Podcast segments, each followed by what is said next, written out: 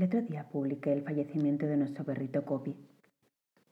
Tengáis, hayáis tenido o no animales en casa, seguro que podéis empatizar con nuestra situación, porque al final se trata de un ser querido y seguro que de un modo u otro habéis experimentado esta pérdida en vosotros.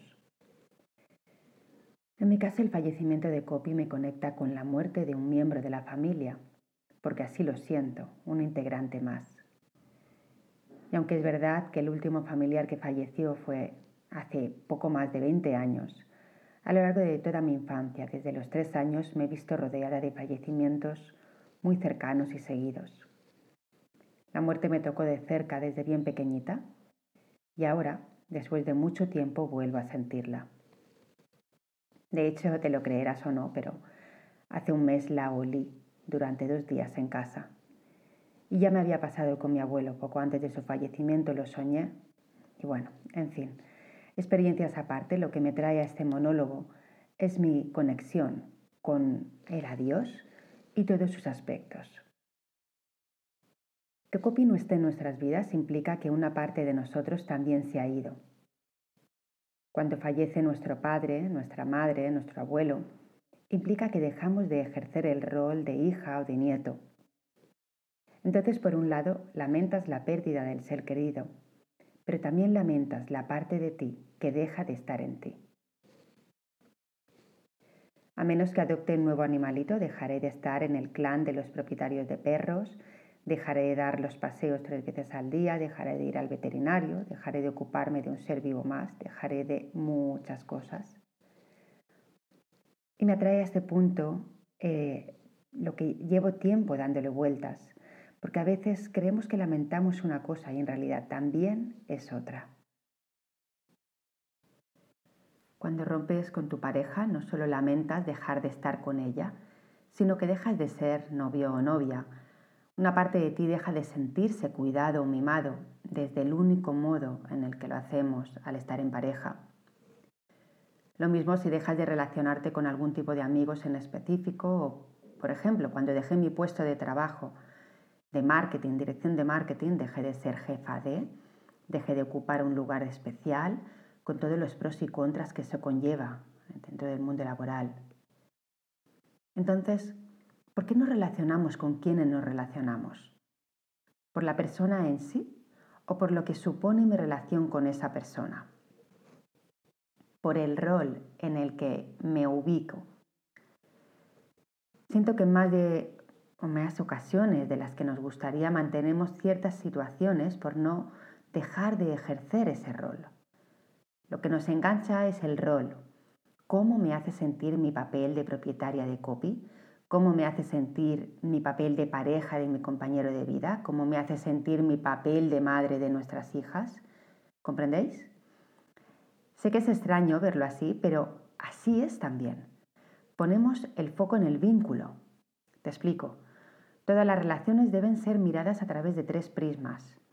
El prisma personal, cómo, se sienten cada uno de los integrantes de la relación. El prisma interpersonal, cómo es el vínculo que se ha creado, cuál es el sentimiento de pertenencia, si es que lo hay. Y el prisma impersonal sería la parte más objetiva de la relación, lo que conlleva tener una relación de este tipo de forma generalizada, si hay unos mínimos que cumplir o si hay un compromiso. Por ejemplo, en nuestro caso con Copy, el prisma impersonal era la burocracia de lo que supone tener un animal en casa, las responsabilidades cívicas que conlleva. En el prisma personal nos sentíamos felices y alegres. En el prisma interpersonal sentíamos un vínculo importante, todos los miembros de la familia. Había un sentido de pertenencia recíproco.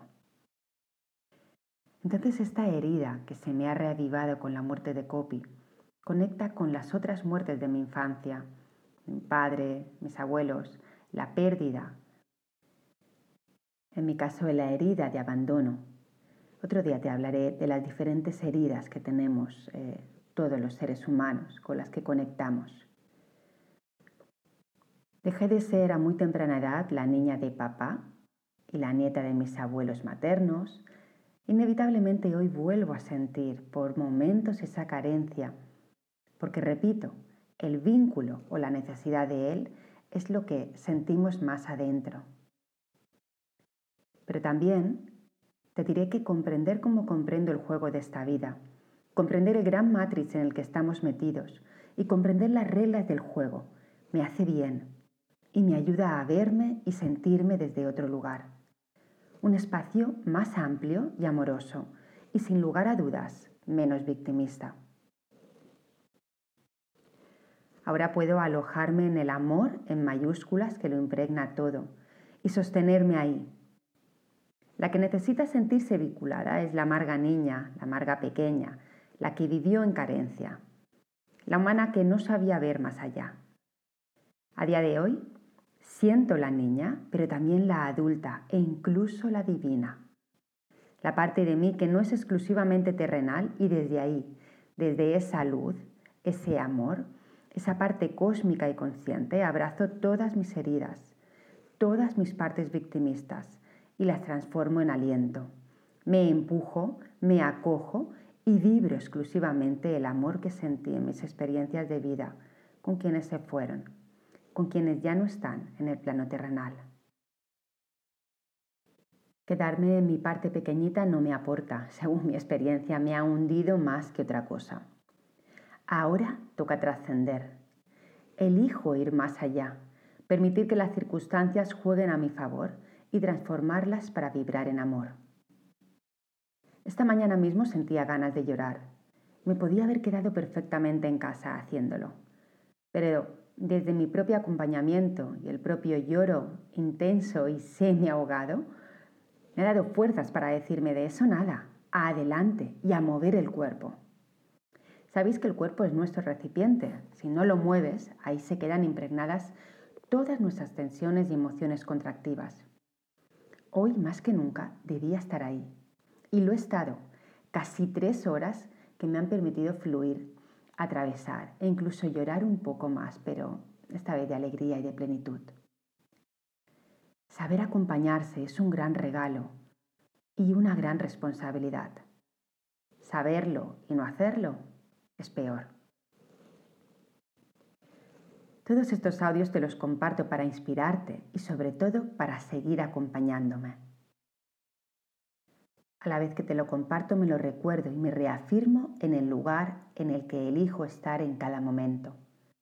Las circunstancias te vienen para que las trasciendas y te hagas más grande en amor. Y así como le dije a Copi, gracias. Gracias por enseñarme a amar a un animalito Gracias por enseñarme a tener más conciencia animalística, no solo humana. Gracias por mostrarnos tanta bondad y fidelidad. Gracias por ser juego y amor. Gracias por aportar calma y ternura. Gracias por acompañarme con tus mimos y caricias. Gracias por obligarme a salir a pasear y ayudarme a hackear mi mente. Gracias por empatizar. Gracias por mostrarme el amor bondadoso, el amor que no espera nada a cambio. Gracias, gracias, gracias.